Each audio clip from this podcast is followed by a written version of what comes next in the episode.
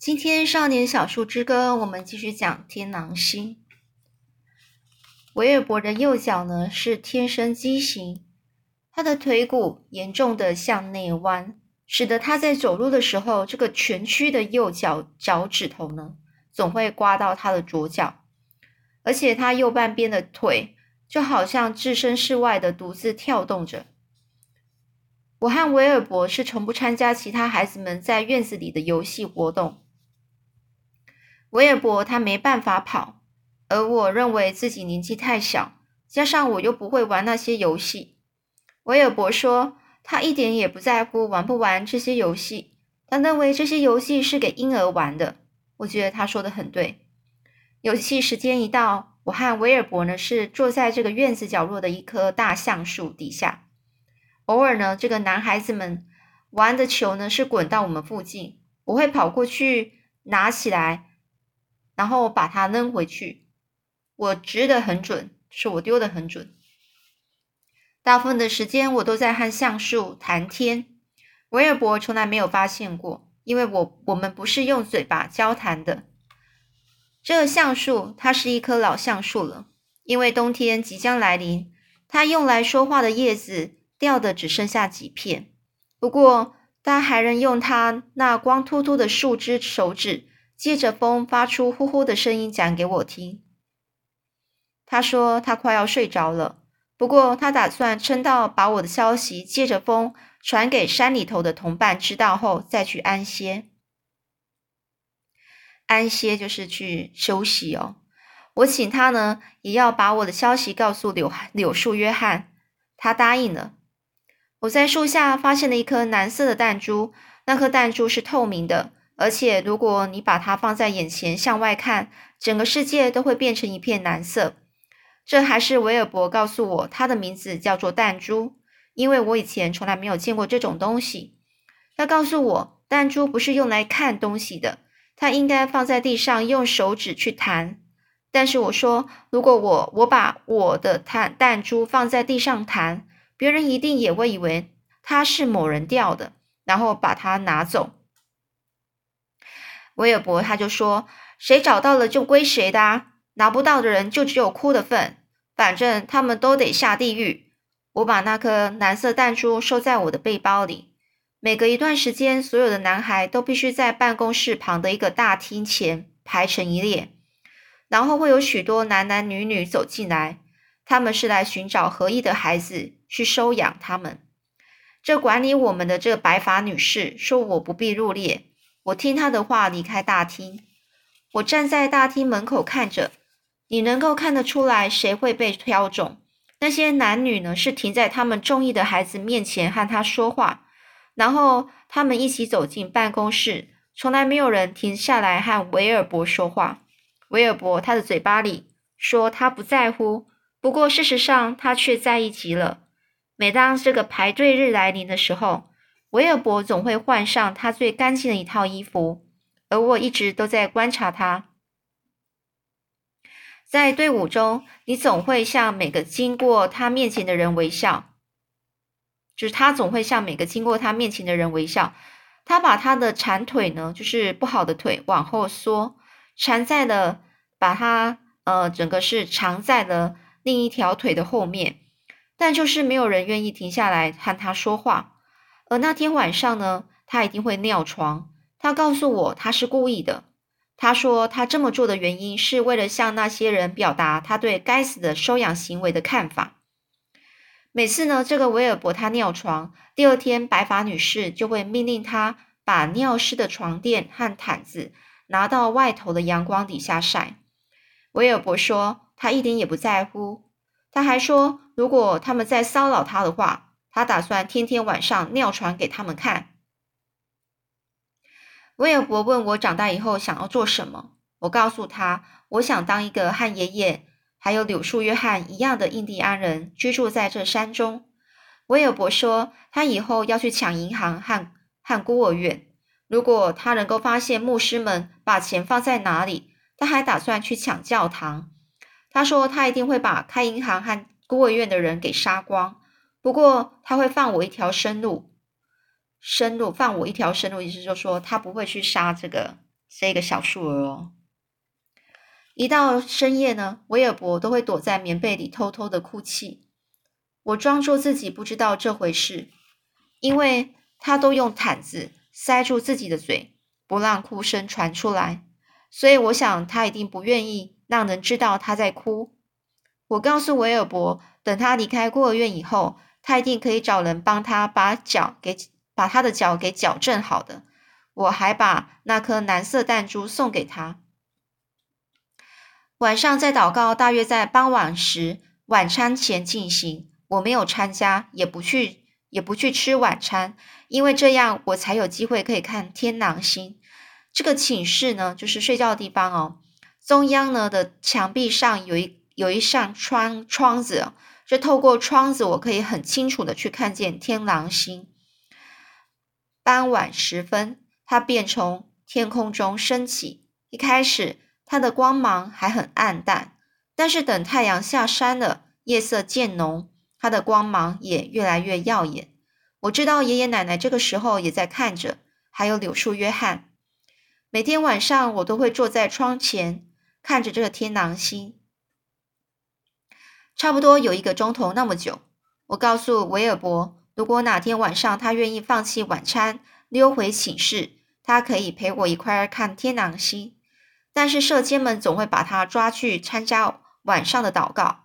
而他自己也舍不得不吃晚餐，所以他从来没有机会看见天狼星。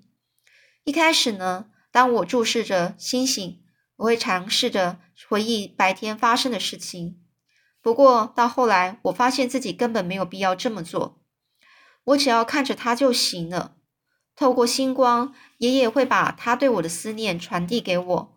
我可以感觉到他坐在山顶上，欣赏着这一天的诞生。还有晨曦，整个照，呃，就是呃呃早晨的这个阳光哦，照在冰上发出的一个夺目的光芒。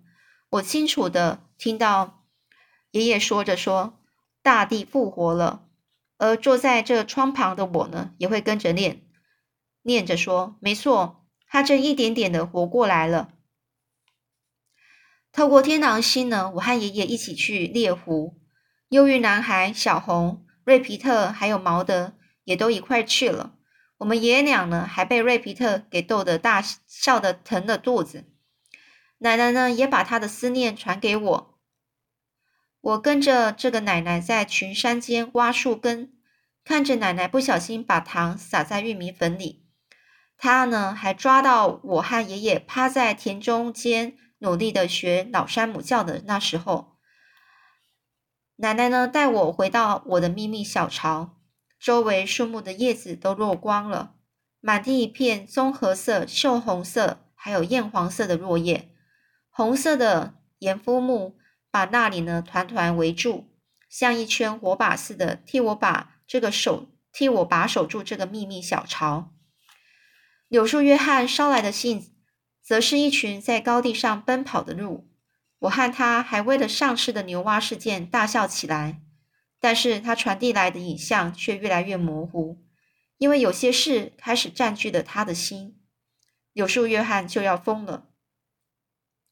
我每天都十分关关心天气，因为要是阴天的话，我就看不见天狼星了。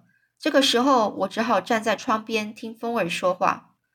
我被送进了学校里的一个班上，课堂上有时候进行算术课。不过我都已经会了，因为威恩先生曾经教过我。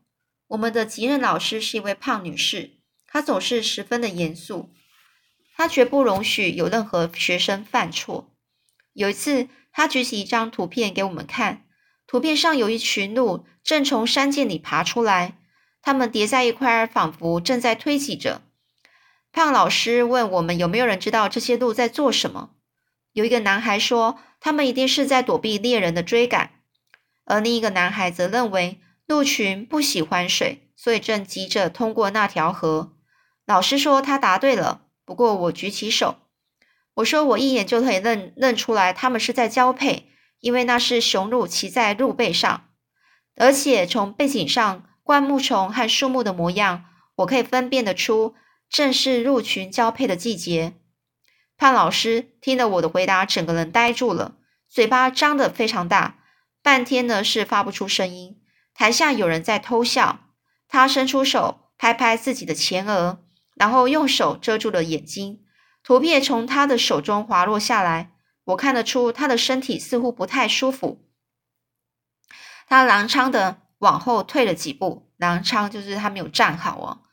等他呢恢复了神智，他猛地他猛地的冲向我，就是很急的，就是整个冲向这一个小树儿。教室里是鸦雀无声，鸦雀无声就没有声音呢。而老师呢一把抓住了脖子。开始用力的摇晃，他的脸是涨涨得非常的通红，而且一边摇着我，一边吼着说：“我早就知道，我们早该想到你的脑袋里只有这些肮脏的东西。你、你、你这个小杂种！小杂种就在讲说他是私生子哦，就是不好的一个一个话。我完全是听不懂这老师在吼些什么。正打算把事情弄清楚时，这老师呢，又把我猛摇了一阵，然后一巴掌抓住我的喉脖子，然后把我推出了教室。我们俩呢，穿过了大厅，走到牧师的办公室门口。胖老师命令我在外面等着，然后推开门走进教办公室。办公室的门是重重的，在他身后关上。里头传来说话的声音，但是我听不懂他们在交谈交谈着什么。交谈呢，就说了什么。过了一会儿呢，胖老师呢走出了办公室，看也不看我我一眼呢，他就离开了。牧师站在门口望着我，他开口就对我说，声音相当的平静。他说：“进来。”我就依照他所说的走进了办公室。牧师上的脸呢，他的脸呢有一种似笑非笑的神情，就好像有在笑，又好像没有在笑。这牧师呢，他不断的伸出舌头舔舔嘴唇。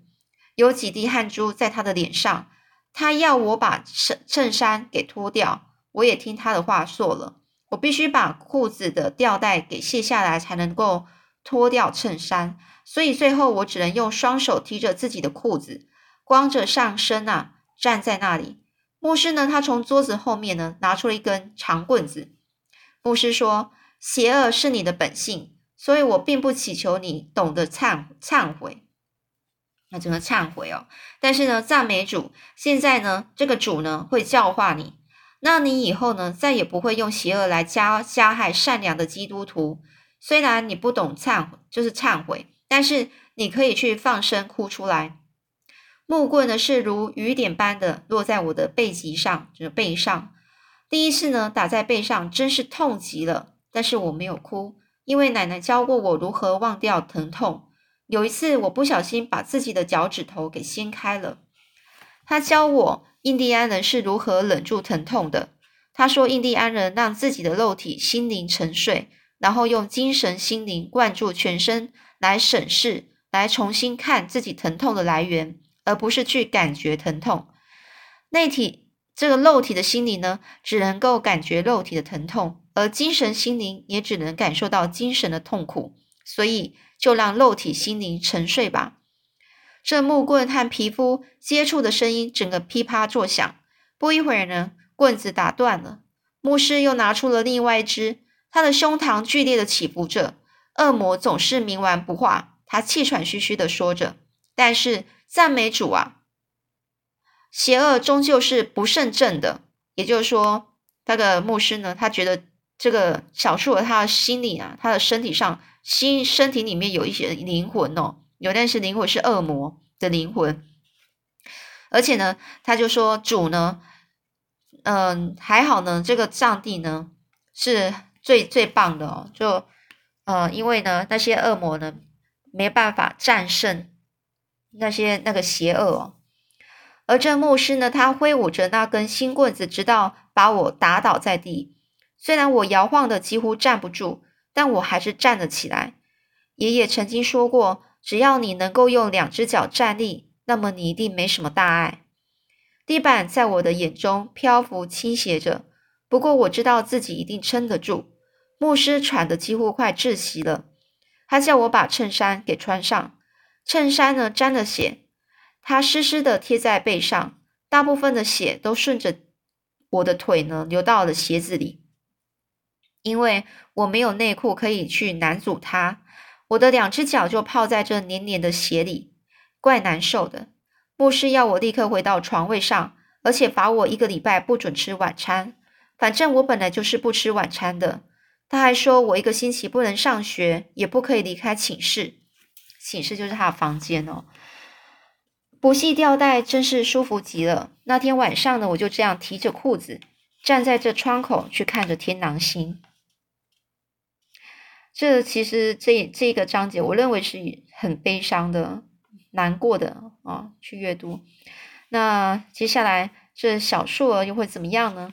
我们下次再继续说喽。